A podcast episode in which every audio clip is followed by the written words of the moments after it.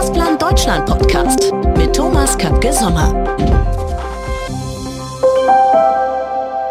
Hallo und willkommen auf ein Farmwitch mit Matthias Pfaff. Der Hausherr des Next Radio Space in Berlin ist nicht nur ein passionierter Feinschmecker, sondern auch der Kopf hinter den digitalen Programmmarken der Regocast. Warum liebt Barbara Schöneberger Radio und welche Bedeutung hat Voice für die Digitalstrategie der Regocast? Mehr dazu jetzt im Gespräch mit Matthias Pfaff. Herzlich willkommen zum Crossplan Podcast, lieber Matthias. Thomas, vielen Dank. Matthias. Schön mal hier zu sein. Ich war lange nicht da. warst lange nicht da. Du ja. warst ja auch immer oft in der Küche. Das stimmt. Den Raum hier bin ich tatsächlich sehr selten drin. Absolut. Ja. Ähm. Du weißt, dass das der offizielle Barbara Schöneberger Podcast-Raum hier ist, in dem wir sind. Ja, es macht auch was mit mir. Das habe ich das Gefühl. Auch die Wände sprechen zu dir.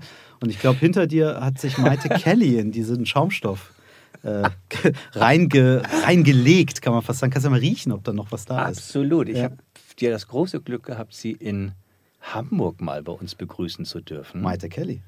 Nein, Barbara Schöneberger. Ja, gut, das ist von den beiden die ja. wesentlich angenehmere. Also, beide ist auch sehr nett, aber. Es ist auch mein Lieblingsselfie bis zum heutigen Tag. Und mhm. ich spüre diese Aura.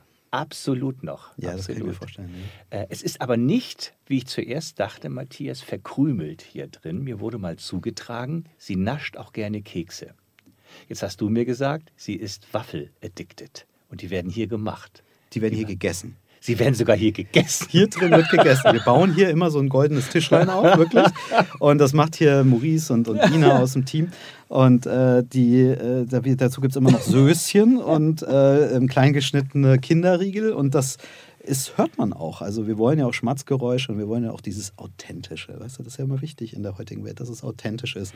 Ob das jetzt ein Burger ist oder ein Auto oder eine, ein Brötchen, es ist ja absolut, ist also wichtig, dass es so authentisch ist. Kann ein äh, Waffelbackender Praktikant anders heißen als Maurice? Das, das ist, unser, Frage, das ist unser Auszubildender, Maurice. Und, äh, genau, oh, also ein extrem Auszubildender. Unser extrem Auszubildender, weil er wirklich extrem gut ist, muss man mhm. sagen. Und ähm, er, er hat vorher gar keine Nähe zur Gastronomie gehabt. Also Gastronomie schon, zum Backen und Kochen nicht. Und das haben wir hier dann ein bisschen geübt, aber er macht das ganz toll.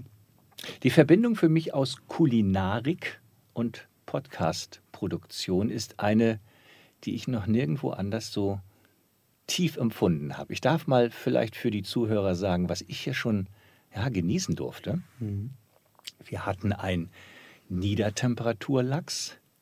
Als mit, leichtes Mittagessen. Als leichtes Mittagessen, ja, es war sehr leicht und es waren angeschwitzte Frühlingszwiebeln abgelöscht mit Balsamico und du hattest dazu ein Ingwer-Karotten-Mousse, wenn ich mich recht entsinne. Mhm. Das war übrigens auch traumhaft und göttlich. Was ich noch nicht bekommen habe, war das Thema oder äh, genießen durfte, war das Thema Eis. Du hast eine Eismaschine, richtig? Wir haben hier eine Eismaschine, ja. Wir haben ja allerdings leichte interne Diskussionen darüber, weil ähm, es einmal zu dem Fall kam, dass wir keine Bio-Eier für das Eis benutzt haben. Und aus diesem Grund, das ist ja dann immer auch so ein, so ein Thema, wenn du Mitarbeiter hast in einem Unternehmen, wo es noch nicht mal ein Wasser gibt, dann freuen sich alle über Wasser mit Sprudel. Wenn du ein Unternehmen hast, in dem, sagen wir mal, die, der kulinarische Fokus ein bisschen höher gelegt ist, auch aus privatem Interesse einfach, muss man ja sagen. Also es ist ja so eine mhm. Mischung aus Konzept und auch Interesse. Ohne Frage. Ähm, da fängst du dann halt plötzlich an, über Bio-Eier zu diskutieren ähm, und äh, musst dir dann Bilder von Küken angucken und so weiter und äh, wo dir dann alle sagen so, das esse ich nicht. Also ich habe mal ein Eis gemacht, tatsächlich, es war ein Safran-Orangeneis äh, hier und äh, das war auch so kurz vor der Knappe. Also ich musste auch irgendwie weg und wir haben das dann hier gemacht noch und haben gesagt, oh, es ist ein heißer Tag und hier sind die klimatischen Bedingungen bei uns im Büro jetzt, es ist ja nicht voll klimatisiert, es ist ein altes Gebäude, es ist ja im Sommer auch echt warm, Dachgeschoss. Und dann haben alle so demonstrativ gesagt, das esse ich nicht, das ist nicht Bio. und dann haben wir, haben wir, ich glaube, hier die, unsere Untermieter fanden es super, die haben sich das reingeschoben und wir hatten noch ein paar Gäste, die fanden es auch super. Aber seitdem ist jetzt meine Begeisterung zum Thema Eisproduktion auch so ein bisschen zurückgegangen, ehrlich gesagt. Kann ich gut nachvollziehen. Ja. Äh, äh, stimmt denn das Narrativ, dass alle deine Mitarbeiter, die hier am digitalen Strang ziehen, auch ausgebildete Baristi sind? Ist das richtig? Ja, das ist so ein bisschen, also die Frage ist natürlich, welche Akademie willst du da zugrunde legen? also wenn du sagst School of Life, dann stimmt das sicherlich. äh, nee, aber wir haben ja tatsächlich eine italienische Espressomaschine stehen ähm, die wir auch aus Italien importiert haben, weil es ein spezielles System ist, was eben nicht mit normalem Kaffeepulver läuft, weil das eine Riesensauerei wäre bei jetzt hier über 30 Leuten. Und um die bedienen zu können und damit insbesondere die Maschine auch äh, erhalten bleibt, äh, gibt es schon so drei, vier Grundregeln und die bringen wir den Leuten auch bei. Und wir wollen ja hier auch, dass wir eben ähm, sehr gastfreundlich sind und jeder auch seine Gäste hier einladen kann, weil das ja so ein bisschen das Konzept ist, zu sagen, die Farm ist eine Bühne und es ist mehr oder weniger ein eine Handwerkskasten, den du für deinen eigenen Erfolg benutzen kannst. Also natürlich im Erfolg im Sinne des Unternehmens, aber ähm, man hat es ja, sagen wir mal, in, in älteren Betrieben so, eher klassisch geprägteren hierarchischen Betrieben, dass die Geschäftsführer Konferenzetagen haben, wo du denkst, okay, kannst du Minigolf spielen und normaler Mitarbeiter muss aber mehr oder weniger sich noch ein drei Werthers echt im Supermarkt kaufen, wenn er einen Gast bewerten will. Und das haben wir hier bewusst alles demokratisiert und haben halt gesagt, es, ist, es kann für das Unternehmen und für das, was wir tun, total sinnvoll sein, wenn vielleicht auch Maurice, unser Auszubildender, äh, jemanden begrüßt, den er auch eingeladen hat, der uns aber vielleicht, weil es ein anderer Auszubildender ist, der super für uns ist, ähm, weiterbringt. Und deswegen stellen wir Maurice theoretisch die gleichen Catering-Möglichkeiten, alles andere zur Verfügung, wie wir es auch Rainer Pöhlmann als Geschäftsführer der Regiokasse zur Verfügung stellen würden. Nur, man muss es selber machen. Das ist halt der entscheidende Unterschied dabei. Und deswegen wollen wir eben auch, dass die Leute das können. Das heißt, wenn sie einen Gast haben und wir haben hier eine große Kaffeeliste von Kaffeespezialitäten, die wir so anbieten könnten, theoretisch, dann sollten die das auch hinkriegen, halt einen vernünftigen Milchschaum zu machen oder eben auch was anderes, wenn man das dafür braucht. Ich höre es auch übrigens, wenn es noch nicht so weit ist. Dann gehe ich auch manchmal noch hin, stelle mich neben denjenigen und sage, pass auf, ein Mühchen weiter runter. Also gerade bei Milchschaum hörst du es wirklich. So, ein bisschen weiter hoch. Was mir hier auffällt, ist, äh dieser, dieser Satz, den Churchill mal gesagt hat, dass der hier wirklich gelebt wird. Und zwar, äh, zuerst der Raum prägt den Menschen und der Mensch prägt danach den Raum. Das ist etwas, was ich hier wirklich spüre und sehe. Als du die Farm aufgebaut hattest, hattest du das auch so vor Augen, dass diese Räumlichkeiten bestimmtes Setting sind dafür, dass die Menschen wiederum dann diese Bühne füllen? War das so in deinem Kopf schon drin oder hat sich das so mittendrin ergeben? Nee, das war schon Teil des Konzepts. Also das, das Konzept war schon das, dass man gesagt hat, wir müssen einen, einen Ort schaffen. Wir haben es immer beschrieben als ein äh, Workplace for Adults, also für seniorige Leute schon. Das hat, ist nichts gegen Auszubildende und so, das ist auch ein wichtiger Teil des Teams. Aber wie gesagt wir wollen eigentlich einen Ort schaffen, der natürlich auch was mit uns selbst zu tun hat. Die, so die erste Crew, die hier drin war und die auch der Beginn dessen war, zu sagen, wir gründen etwas aus aus der Regiocast. Ähm, wo man sagt, das, müssen, das muss für Leute gemacht sein, die gerne arbeiten, also die auch das ein Teil, ein wichtiger Teil des Lebensinhalts ist, aber eben dafür auch ein gewisses Umfeld brauchen, auch gerade vor dem Hintergrund, dass digitale Welt nur mit Partnerschaften funktioniert und es deswegen halt wichtig ist, auch Orte zu erschaffen, wo andere Leute reinkommen und sagen, geil, mit denen will ich was machen. Und das hat halt in ganz starker Art und Weise etwas mit Architektur, Kommunikation, also ich sage auch immer, Architektur kommuniziert mhm. und ähm, dann eben auch mit Kulinarik zu tun. Ähm, und das ist so ein bisschen abgeguckt eigentlich. Also ich habe seit, weiß ich nicht, seitdem ich 14, 15, 16 bin, interessiere ich mich irgendwie für Design und Kochen und so. Und ähm, da, ich habe dann irgendwann angefangen, äh, tatsächlich auch so für mich selber privat zu sagen, was ist so mein Designstil, was finde ich gut. Ich entwickle auch selber Möbel, also bei mir ist viel auch tatsächlich zu Hause vom Schreiner dann gebaut und so. Und das war tatsächlich dann so eine Grundlage, die dann schon losging in die ersten Sender, als ich ja Geschäftsführer war, wo ich dann angefangen habe, wirklich den, die, die Läden umzubauen und, und mit den Möglichkeiten, die man da damals dann hatte, da hatte man eben auch kleinere Budgets, wirklich zu gucken, wie schaffst du das, Orte zu schaffen, wo Menschen sagen, da will ich sein, weil das eigentlich die Grundlage dafür ist, ähm, A, dass man miteinander eine gute Kultur hinkriegt ähm, und auf der anderen Seite aber eben auch, um natürlich Leute meist für Projekte zu gewinnen. Wenn du so 28 bist und einen Sender machst, dann ähm, ist das meist kein Sender, der super gut läuft, weil sonst würdest du den nicht mit 28 bekommen. Also da hast du manchmal gar nicht viel mehr was du den Leuten bieten kannst, auch an Geld oder so, außer dass man dort eine Idee zeigt, wo die sagen, ich will Teil von dieser Idee sein.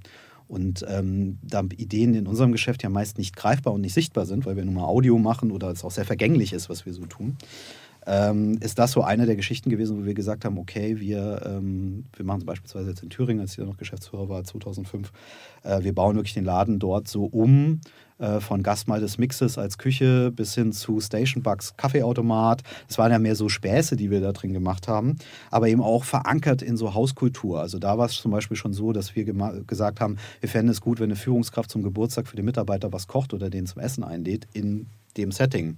Und dann freust du dich natürlich auch, wenn du dann den Technikchef siehst, der jetzt eben, wo die du nicht als erstes assoziieren würdest mit neuer Kultur, wie der dann für seine äh, Mitarbeiterin anfängt, da einen Salat zu schrauben zum Geburtstag und die sich da dann hinsetzen und du merkst, was das mit den Leuten dann macht. Ja? Oder dass du halt anfängst, wir haben dann einmal die Woche ähm, äh, tatsächlich einen Grill gekauft, der Station Grill und haben einen äh, Mitarbeiter damals noch beschäftigt, der dann da draußen zwei Stunden gegrillt hat, jeden Freitag und haben bei gutem Wetter halt Bänke rausgestellt, weil Thüringen ist halt sehr grillaffin und haben dort Vertrieb und Programm zusammen hingesetzt und haben es tatsächlich geschafft, dass wir viel weniger Stress in dem Laden hatten, weil Vertrieb und Programm normalerweise immer kreuz, über Kreuz sind, weil der eine will von dem anderen eine Fläche haben und der andere will sie nicht so richtig hergeben.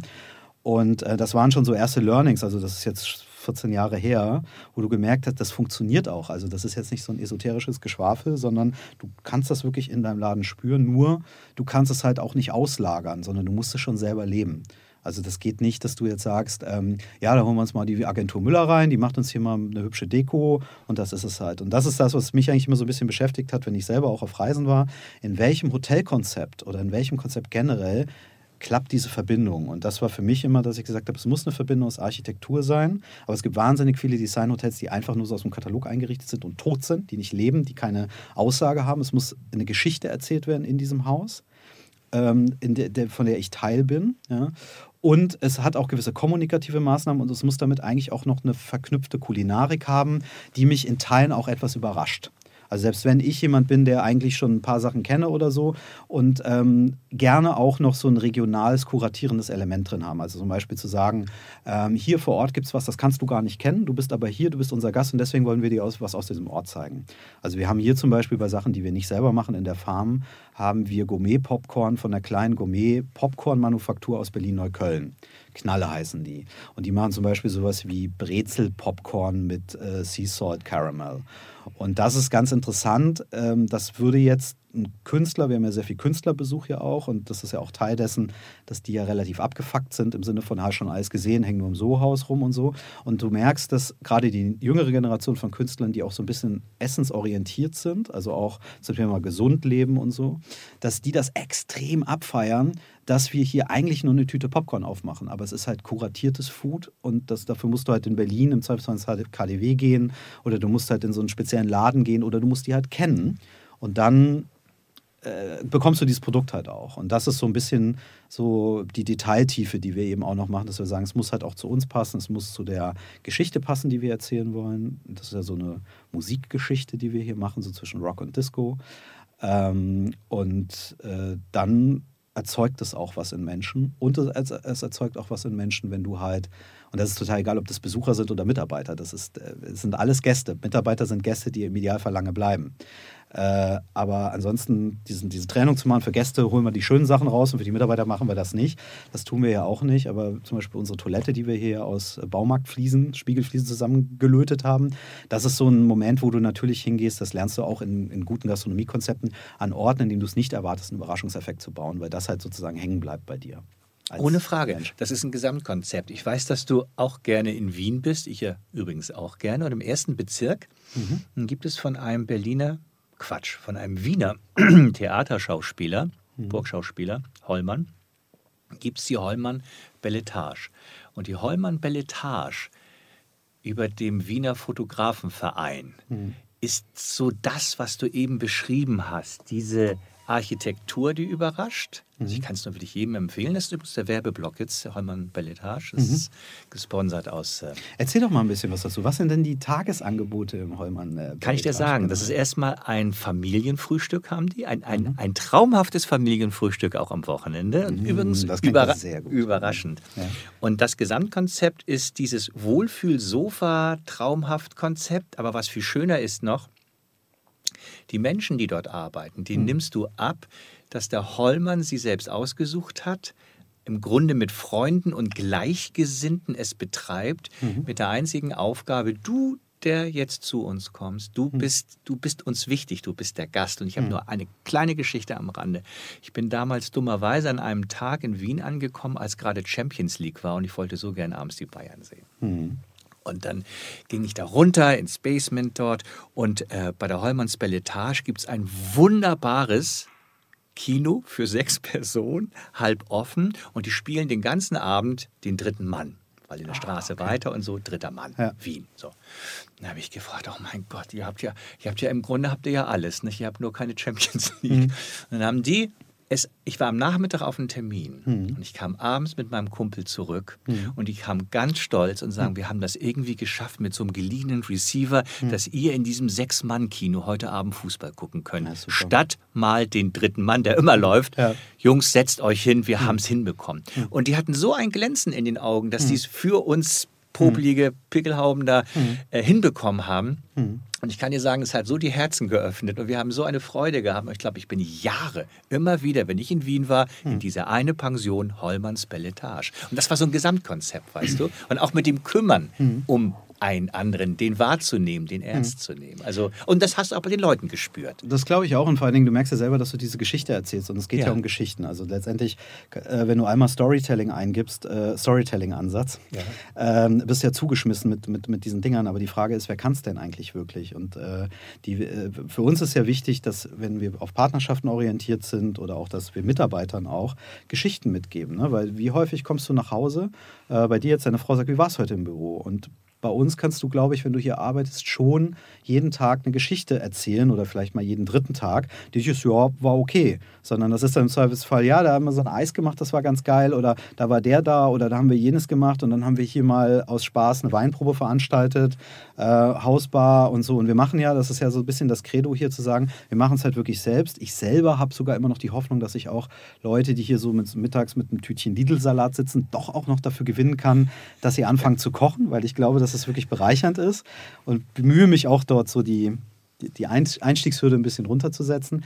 Aber ähm, das, was du beschreibst, ist ja genau, es geht ja nicht nur um Kochen, sondern es geht darum, ähm, die kleinen richtigen Dinge zu machen, die Menschen auffallen. Und wenn man selber viel reist, ich war ja vorher auch 120 Nächte pro Jahr nicht zu Hause, dann merkst du halt den entscheidenden Unterschied. Also, ähm, dass dich halt irgendein Vier-Sterne-Hotel nicht interessiert, sondern ich bin in Hamburg meist in einer ganz kleinen Pension zum Beispiel, die aber von so einem ehemaligen Werber und seiner Theater Ausstattungsfrau gemacht werden. Und das ist so ein lebendes äh, äh, Fotomuseum. Die äh, machen also alle halbe Jahr zu, malen alles um und machen dann mit sogar sehr renommierten Fotokünstlern jedes Zimmer neu. Und das ist aber halt so ein, so ein Punkt, wo du eigentlich in einem Wohngebiet von Hamburg bist, wo ich aber ins Freibad laufen kann, wenn ich schwimmen will. Und ähm, wo du abends auch Access hast zu deren mehr oder weniger unten offenen Bereich mit Küche drin und so. Und das macht schon einen Unterschied, wenn du halt ein paar Tage unterwegs bist und einfach mal Zugriff auf Messer und Gabel hast, weil du dir irgendwas geholt hast oder vielleicht dir auch mal was machen kannst oder so. Und das sind so Dinge, oder äh, wo wo du dich auch einfach ein bisschen anders willkommen fühlst, weil die halt zum Beispiel wissen, Aufschnitt magst du nicht, deswegen lassen sie es dann gleich schon mal weg, dafür gibt es halt einen zweiten Milchkaffee oder sowas. Das finde ich, sind so Details, die ähm, gerade je digitaler unsere Welt ja wird, ähm, für die Menschen auch immer wichtiger werden, weil es eben echte Erlebnisse sind, echte Emotionen sind und ähm, weil man damit, dabei halt was fühlt. Und das war schon so ein bisschen Zielstellung hier auch. Ja, und ich glaube auch, das ist der Grund, warum sich höchstwahrscheinlich Barbara auch bei euch wohlfühlt. Da muss ich diesen, diesen Schwenk zu Barbara machen, weil, äh, habt ihr ja vorhin gesagt, ne, mein Lieblings-Selfie ist das mit Barbara Schöneberger aus Du Hamburg. bist Fan, ne? Äh, Fan ist zu schwach. Zu schwach. Zu schwach. Dieser, dieser, dieser Begriff ist mir zu schwach. Ja. Ähm, und äh, nochmal das Lieblingsselfie des Ja. Jahres 2019 ist mit Barbara. Ähm, aber äh, was, was ich so höre, auch über Dritte, ist, sie fühlt sich hier richtig wohl und aufgenommen. Und sie liebt Radio, ist das richtig? Das kommt so rüber. Ja, also da müssten wir jetzt Barbara selber fragen, aber was sie, was sie halt ausdrückt, ist, sie ist ja, sagen wir mal, auch, so wie wir sie jedenfalls auf jeden Fall hier kennenlernen. Ja? Also ich glaube, keiner von uns würde jetzt sagen, wir kennen jetzt Barbara Schöneberger, aber so 100% privat.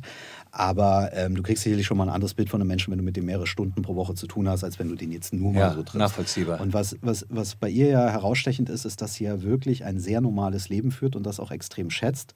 Und das nicht nur so erzählt im Sinne von, ja, ja, eigentlich bin ich total normal. Ähm, natürlich ist Normalität auch immer eine Frage, wie du das dann skalierst, also auf welchem Level dann normal normal ist. Aber ähm, was wir von ihr schon mitkriegen, ist, dass sie es zum Beispiel sehr toll findet. Wir haben hier so einen goldenen Tisch in der Küche stehen, haben ja auch eine sehr große Küche, 40 Quadratmeter, eben um diese ganzen Kochsachen auch machen zu können. Und mittags setzen sich die Leute dort wirklich hin und essen halt miteinander Mittag. Jetzt nicht mit Händchen halten und Gebet und so und auch jetzt äh, freier Zeiteinteilung. Und die setzt sich da einfach dazwischen und sagt, ähm, ich finde das so toll, dass ihr hier alle zusammensitzt und so weiter. Äh, das hat so was familiäres. Und ähm, da haben wir am Anfang natürlich gedacht, ja, naja, so, ah, danke. Mhm. Aber ähm, äh, das ist schon etwas, wo, wo wir so das Gefühl äh, jetzt auch bekommen, naja, das normale Leben, wenn du beim Fernsehen bist oder wenn du Fotoshootings machst oder so, ist ja viel warten, viel wenig selber machen können, viel ähm, Leute, die irgendwelche Verantwortungspositionen haben, erklären dir erstmal, warum du zwar eigentlich viel bekannter bist als sie selber, aber du eigentlich eine dumme Nuss bist und keine Ahnung hast. Ja?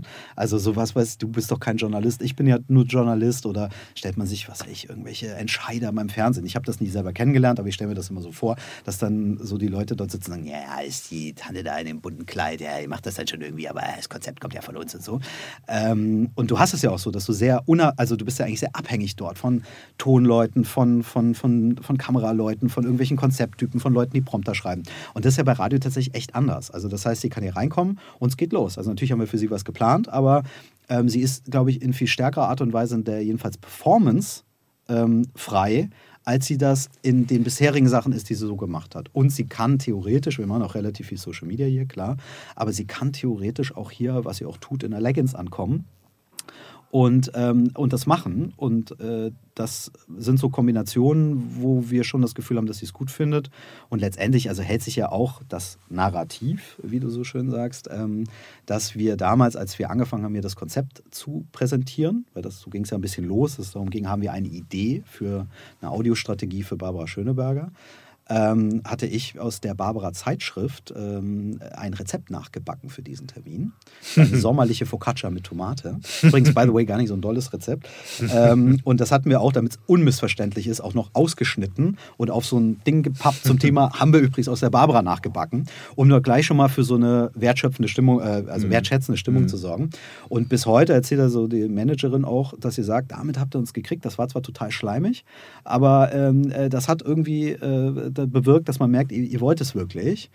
Und ich weiß auch noch, im Rahmen des Termins hat Barbara halt irgendwann auch zu der Managerin gesagt, du sag mal, kann ich das nicht machen hier? Das ist alles so nett. Und dann war sie noch auf der Toilette und da lief irgendein Disco-Song und hat sie gesagt, das ist ja verrückt, das ist ja verrückt hier, super geil. Und ähm, das glaube ich schon, neben dem, dass natürlich auch die betriebswirtschaftliche Komponente stimmen muss und äh, ne, die Idee auch. Aber äh, weißt immer, am Ende wird es dann auch einfach über Menschliches auch gemacht. Ähm, wenn, na klar, wenn dir jemand unendlich viel Geld zahlt, sagst du im Zweifelsfall, okay, mache ich, Augen zu und durch.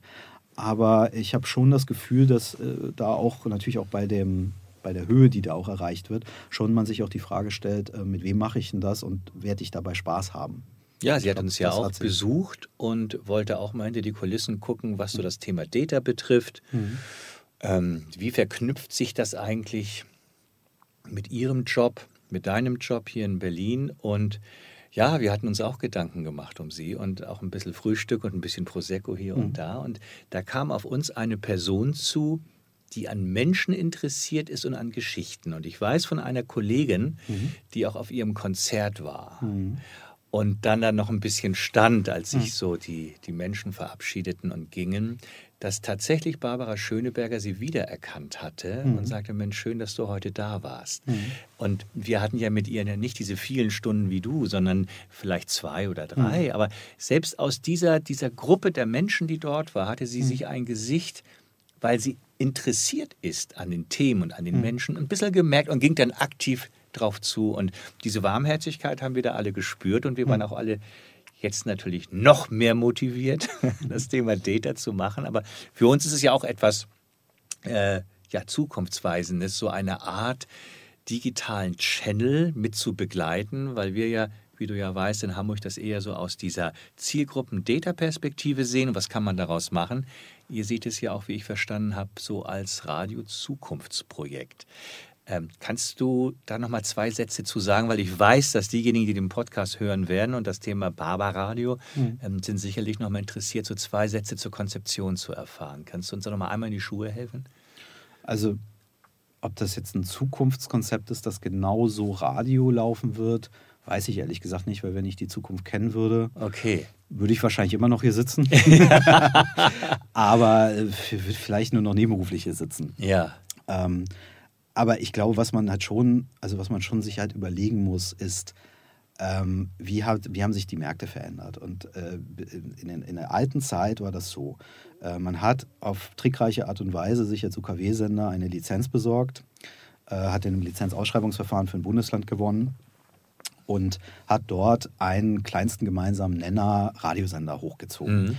Das äh, war jetzt vom Invest im Vergleich zu TV oder auch Print ein Witz für so einen Radiosender. Mhm. Ähm, und am Anfang haben das auch Zeitungsgesellschaften maßgeblich gemacht, um einfach ihre klassischen Fründe und Märkte zu schützen, bis sie dann irgendwann gemerkt haben, holla die Weitfee, hier geht ja mit überschaubarem Aufwand ja durchaus auch einiges. Und dann ist das halt ein Geldautomat geworden. Und ähm, Programmgestaltung bei den Sendern ähm, war mehr oder weniger halt immer das, was man halt genau machen musste, um diese Position zu erhalten. Und daraus ist halt auch die mehr oder weniger gesamte Business-Intelligenz oder Management-Intelligenz des deutschen Privatradios entstanden. Das heißt, das, das sind Top-Läden, die sind auch betriebswirtschaftlich meist alle sehr gut gemacht. Ähm, die sind äh, in einem richtigen Größenverhältnis aufgebaut. Ähm, die haben ihre regionalen Märkte vertrieblich super gut im Griff. Die haben da super Kontakte zu Kunden, eine hohe Vertrauensstellung. Da ist manchmal bewusst, manchmal mehr durch Zufall eine sehr gute äh, bei Menschen hochgeschätzte Marke entstanden. Also das muss man sich ja auch mal reinziehen, dass die, der meist der regionale private Marktführer als Markenbekanntheit und von dem Images her unter den Top 10 Marken von weltweiten Markenherstellern operiert in diesem Bundesland. Also Coca-Cola und RSH dürften, wahrscheinlich hat Coca-Cola ein schlechteres Image wegen Zucker und allen Dingen, aber von der gleichen Markenbekanntheit dürfen RSH und Coca-Cola relativ identisch sein, nur in Schleswig-Holstein.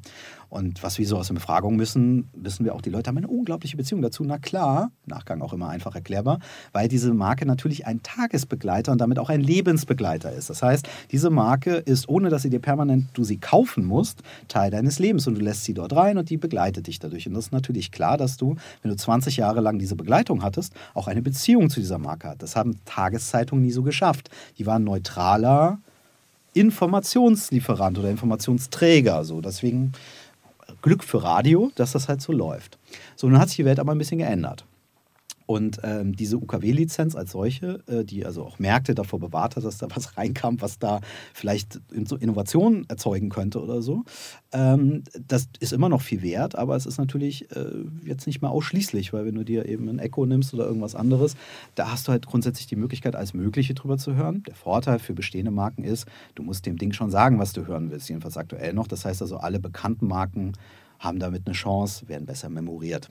Barbara ist ein anderer Ansatz, weil was wir natürlich schon merken ist, diese ganzen klassischen Privatradiosender haben eigentlich sehr wenig Content, bei dem Hörer sagen, ach, das wäre aber schön, das mal nochmal zu hören.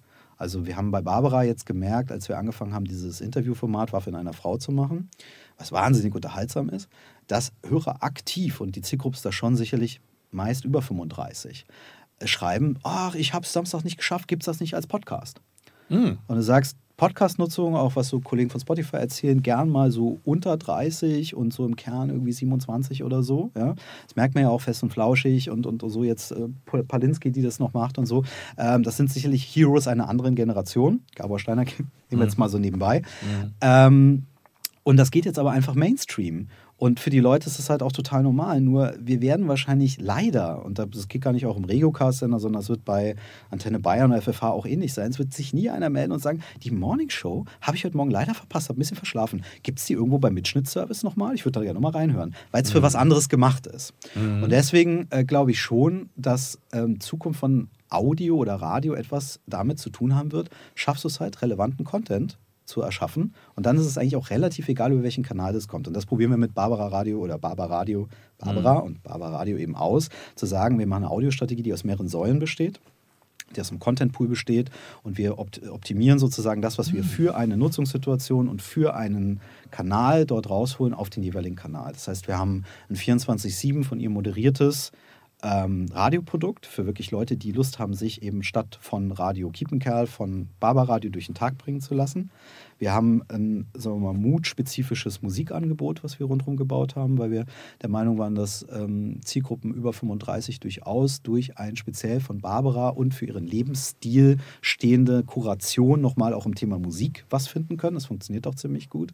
Äh, das ist aber eine rein digitale Welt. Dann haben wir eine Podcast äh, sozusagen Säule Äh, also ein reines Audio-on-Demand-Angebot, ähm, was wir jetzt im Dezember mal angefangen haben und jetzt seit Februar auch über Podcast Like Me halt auch in den entsprechenden, in der Barber Radio App drin haben und perspektivisch dann eben auch noch in anderen Apps. Das wird dich jetzt auch wieder interessieren, weil alle diese Radio Like Me Apps, das ist ja diese Personal Radio Technologie, die wir entwickelt haben, sind natürlich mit eurer Crossplan DMP verbunden. Das heißt, wir schreiben natürlich auch in eure DMP jetzt rein, bei einem Barber-Radio-Podcast können wir halt zusätzlich Attribute geben. Ja? Oder wenn wir uns mal vorstellen, wir würden da jetzt einen Bier-Podcast reingeben, das wäre jetzt ein bisschen unpassend bei Barber Radio, aber äh, dann würden wir halt im Zweifelsfall auch nochmal andere sehr interessante Attribute wegschreiben können, die man eben aus einem normalen Audio-Radio-Programm, die besten Hits in der besten Abwechslung halt so nicht kriegt. Also das mhm. wird für euch datamäßig, glaube ich, auch nochmal sehr spannend, was man da so rauskriegt. Eine dritte Säule ist, das ähm, kommt jetzt demnächst tatsächlich UKW-Sendung. Also das heißt, wir gehen zurück auch mit einem eigentlich rein digitalen mhm. Produkt äh, wieder in Teilen auf UKW und ähm, sagen, daraus gibt es halt eine dreistündige oder zweistündige Sendung. Finde ich ja ähm, absolut cool. Um eben absolut. auch dort in den klassischen Welten für besseren Content zu sorgen. Ja. Das ist so ein bisschen, glaube ich, die Antwort zu sagen, Menschen werden Radio oder Audio oder was auch immer unter einer Marke immer dann nutzen, wenn es da etwas gibt, was sie haben wollen. Und ähm, Radio ist nach wie vor immer noch sehr, sehr gut da drin, ein sehr guter Tagesbegleiter zu sein ähm, aber sollte schon darauf gucken, dass es eben auch noch ein paar andere Dinge hat, ob das über große Stars wie Barbara Schöneberger jetzt ist oder vielleicht durch den eigenen Moderator, den du hast, der aber einfach ein guter Typ ist und in dem Land ein Riesending ist. Und den würde ich versuchen, halt immer Multichannel auszubauen in der Zwischenzeit und eben äh, auch das Thema UKW ist 100% mein Fokus und der Rest ist so ein bisschen mhm. Sonstiges, was du wahrscheinlich auch manchmal noch in deiner Tätigkeit so vom einen oder mhm. anderen Sender, mhm. Geschäftsführer sagen, das ist alles ganz spannend, Herr Kapke, was sie da machen, aber äh, wo ist denn der Umsatzanteil? Ja, und du mhm. sagst, nee, das wird, in, das ist, wird konvergent sein und ähm, du kannst dir darüber, also gerade wenn man sich mit Podcast-Vermarktung beschäftigt, was da für TKP-Niveaus sind, da, da mhm. machst du vor Freude dir fast ins Höschen. Mhm. Ähm, also sagen, da kannst du ein ganz interessantes Bundle eigentlich am Ende bauen aus Massenreichweite, die du hast, ähm, digitaler Massenreichweite, die du vielleicht über Streams hast und im Zweifelsfall noch ausdifferenzierten Angeboten, um eben für einen Kunden, und da geht es ja am Ende immer drum, ein bestmögliches Paket bauen zu können, wie seine eine Botschaft durch fünf Türen vielleicht fünfmal anders rüberkommt, mhm. aber in der jeweiligen Zielgruppe eben einfach dadurch viel besser funktioniert, als wenn du einen Spot durchschalten würdest. Mhm, kann ich nachvollziehen. Also Vielleicht noch dazu ein letzter Gedanke. Du hattest auch vorhin Relevanz genannt. Ne? Und ähm, es muss relevant sein. Auch das Angebot muss mhm. relevant sein. Sonst hast du ja auch keine Wertschöpfung. Du hast auch gar nicht die Berechtigung, letztendlich damit ähm, Wertschöpfung für dich zu erzielen. Und wir werden jetzt bei den Radio Days in Lausanne mhm. auch von unserer Seite aus das Thema äh, Data-Driven Audio bespielen in einem, in einem Slot. Mhm und da ist, äh, wir bauen gerade an den Charts zusammen, die Yvonne und ich. Und ähm, da ist ein ganz starker Punkt, ein, einer, der uns durch die gesamte äh, Präsentation treibt, der heißt Relevanz. Mhm. Also auf der Datenseite relevant zu sein, mhm. natürlich auf der Content-Seite relevant zu sein. Und das Ganze ist dann so ein Circle of Benefit. Und das ist dann so nachvollziehbar. Das eine geht nicht ohne das andere, aber Relevanz relevant zu sein für den jeweiligen, der mich nutzen soll, ist das oberste Gebot. Und ich glaube, da, glaub, da spielen wir uns auch durchaus in die, in die Hände. Ich habe zum Schluss noch mal eine Frage.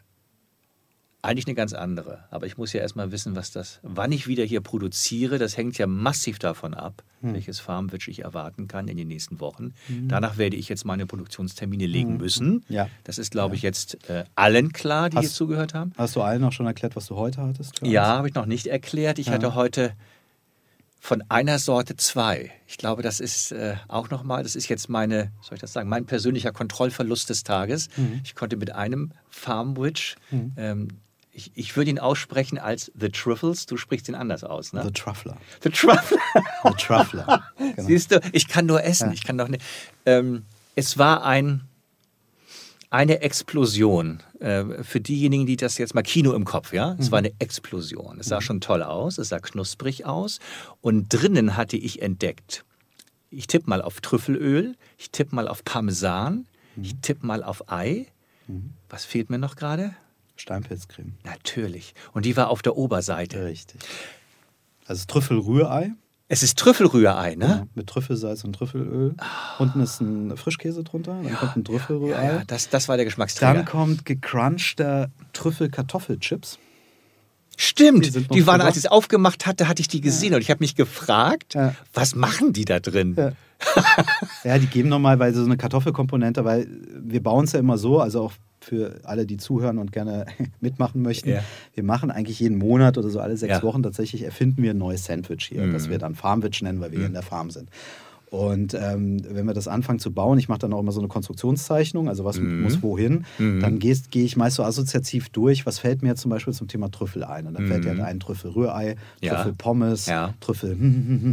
Und das versuchst du halt so, dass es passt, zusammenzubauen. Manche Sachen funktionieren nicht zusammen, andere funktionieren sehr gut zusammen. Deswegen Trüffel-Pommes wäre jetzt in der Produktion ein bisschen schwierig gewesen, weil es ja auch meist dann ein kaltes ähm, Farmwich ist. Äh, deswegen kam ich dann irgendwann auf Ka- Trüffel-Kartoffelchips zusammen. Okay, die Kartoffelkomponente hast du auch noch.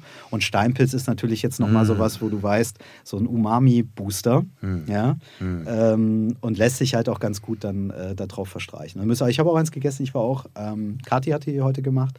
Äh, fantastisch. Also ich war auch schon voll des Lobes und habe gesagt, Mensch, ganz, ganz toll. Ja, ich hatte heute in dem ICE 507, der ersetzt wurde durch den ICE 2907, Lass mich raten, Triebkopfstörung? Absolut. Ja? Und bin, ja, nicht nur das. Doch, ja, es war eine, es war eine massive Kopfstörung. Ja. Und die ähm, hatte auch zur Folge, dass im Bordrestaurant die Auswahl derart gering war, dass sich das Bordpersonal nicht traute, eine Speisekarte auszugeben. Mhm. Und ich hatte zu Hause nichts gegessen. Deshalb, das ist nochmal, äh, ich möchte mich nochmal für die beiden Sandwiches exkulpieren, weil eins hätte auch gereicht. Aber die Deutsche Bundesbahn hat dafür gesorgt, dass ich heute Come as you are. diesen Kontrollverlust Ja. hatte. Ähm, jetzt haben wir noch nicht geklärt, was das nächste Sandwich ist, aber das können wir in der nächsten Podcast-Produktion verraten sonst. Oder hast du eine Idee? Du meinst, wenn du als nächstes hier Nein, wenn du, was du mir als nächstes kredenzt, weil ich muss ja meine Produktionstermine davon abhängig Ach so, machen. naja, also ich glaube, dass wir tatsächlich, also jetzt noch mal ein bisschen abwarten, bis es wirklich frühlingsmäßig wird, weil so dieses Truffle-Ding, das ist ja auch so ein Schwer. Herbst, Ja, Winter. ja, ja. Dazu braucht es ein bisschen Kälte. auch, Genau, richtig. Eigentlich Ja. hätte man noch Rotweinzwiebeln machen können, aber das haben wir schon bei Lara Klett. Die hatten wir schon mal. Genau, hatten ja, wir schon die mal. Hatten wir schon richtig, mal. mit Schokolade, dunkler Schokolade. War auch sehr gut. ja. Äh, das heißt also, ab dem Moment, wo es so ein bisschen frühlingsmäßig wird, Ja, könnte ich mir vorstellen, Ja. dass wir irgendwie The Frankfurter machen oder sowas äh, und vielleicht was mit grüner Soße. Sehr Also ja, da müssen wir nur rankommen. Das ist in Berlin gar nicht so einfach. Also Ja. ich habe ja eine hessische Wurzeln und Ja. äh, Simone, die hier den ganzen Musikbereich bei Honorplay leitet, auch. Also sie ist häufiger auch mal unten und sie hat letztes Jahr tatsächlich mal so, so ein Set an, an äh, ähm, grüne Soße, ähm, Kräutern die frisch brauchst du dafür, ja. auch, mit, genau. mitgebracht. Also das wäre ein bisschen schwierig, das hier so einen Monat lang aufrechtzuerhalten. Deswegen scheue ich mich davor. Oder man macht halt die grüne Soße mal etwas anders. So ein bisschen in die, in die spanische Richtung. Ja, dieses Salsa Verde ist es, Mhm. glaube ich, dann da. Ähm, eine andere Variante, was wir auch noch nicht hatten, ist mal was Indisches zu machen. Also, Da hattest du vorhin erwähnt, Ja. Chicken, damit würdest du mich ja kriegen. ja, da gibt es so ein paar sehr, sehr schöne Marinaden. Mhm. Müsste man nochmal so süß-säuerlich ein bisschen Gemüse einlegen und so weiter. Müsste man sich mal so ein bisschen rantasten, sage ich jetzt mal so. Aber das, das wäre so das. Und normalerweise eigentlich dann ab Spargelsaison, da kommen wir nicht drum rum, dass wir dann hier wieder The Belitzer machen. Den, den ich ja schon genossen habe. Ja. Und äh, ich bin so froh, dass ich im digitalen Audio arbeite, weil ich Hm. damit wieder näher an die Kulinarik gekommen bin. Hatte ich gar nicht so erwartet. Ja. Also meine berufliche Entscheidung kurz vor der Rente Hm. hat sich als, als Mehrdimension in mehreren Bereichen Hm. als absolut perfekt erwiesen. Ja. Und ich möchte noch mal kurz zurückgeben, dass du ein ganz toller Gastgeber bist. Das muss ich echt noch mal sagen. Und dass ich mich heute Morgen so persönlich gefreut habe, dass im Flur ein kleiner Aufsteller war, der uns noch mal persönlich begrüßt hat. Also wir sind mit richtig viel Schwung heute hier reingekommen und werden auch mit ganz viel Schwung hier rausgehen. Ja, und ich freue mich dann auf äh, hoffentlich noch mal eine Fortsetzung, denn ähm, wir haben viel zu besprechen, Matthias. Und es macht was mit mir. Das wollte ich noch mal sagen. Und denk mal darüber nach, Thomas. Ich denke darüber nach. In diesem Sinne ein traumhaftes Wochenende. Ne? Lass es dir gut gehen. Ne? Okay. Tschüss, mein Lieber. Tschüss, Thomas. Das war der Crossplan Deutschland Podcast mit Thomas Kapke Sommer.